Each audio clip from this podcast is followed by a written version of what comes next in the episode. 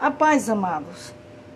Nesta tarde eu vos trago uma palavra de reflexão no livro de Mateus, no seu capítulo 14, no seu verso 31, parte B, que nos diz: Homem de pequena fé, por que você duvidou? Nós vemos aqui, meus amados, o Senhor exercitando mais uma vez a fé dos discípulos, é, encorajando, incentivando, provando o seu amor para com eles. E diz a palavra do Senhor que logo a seguir Jesus fez com que os discípulos entrassem no barco e fossem adiante dele para o outro lado. Então eles se afastaram muito e Jesus ali despediu as multidões e depois foi orar no monte. Mas uma certa hora o Senhor é, foi ter com ele por cima das águas, sobre as águas e de repente avistaram e disseram: é, é um fantasma.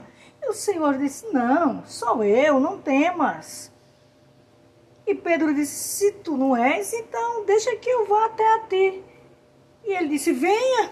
E lá vem Pedro. Mas quando chegou, em certo momento, dentro do mar, o, o, ele em cima das águas, é, ele duvidou, ele, ele temeu. E lá vai Pedro afundando afundando.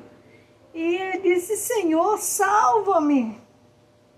Estou morrendo, eu vou perecer. E o Senhor pegou Pedro, e foi quando o Senhor disse para Pedro: Homem de pequena fé, por que você duvidou? oh, queridos, como homem é propenso a falhas, a erros. Pedro duvidou Quantos de nós duvidamos daquilo que Deus pode fazer na nossa vida? Muitas vezes a nossa vitória está tão perto, está tão próximo e a gente perde por nada porque a gente duvida, a gente não acredita, a gente não crê. Mas nesta tarde o Senhor está dizendo: creia, acredite em mim que eu sou fiel para te dar vitória. Às vezes, por causa das nossas dúvidas, perecemos, desistimos, não conquistamos nosso alvo desejado. Mas o Senhor, nesta tarde, diz: tire a dúvida do seu coração, porque Ele não opera na dúvida.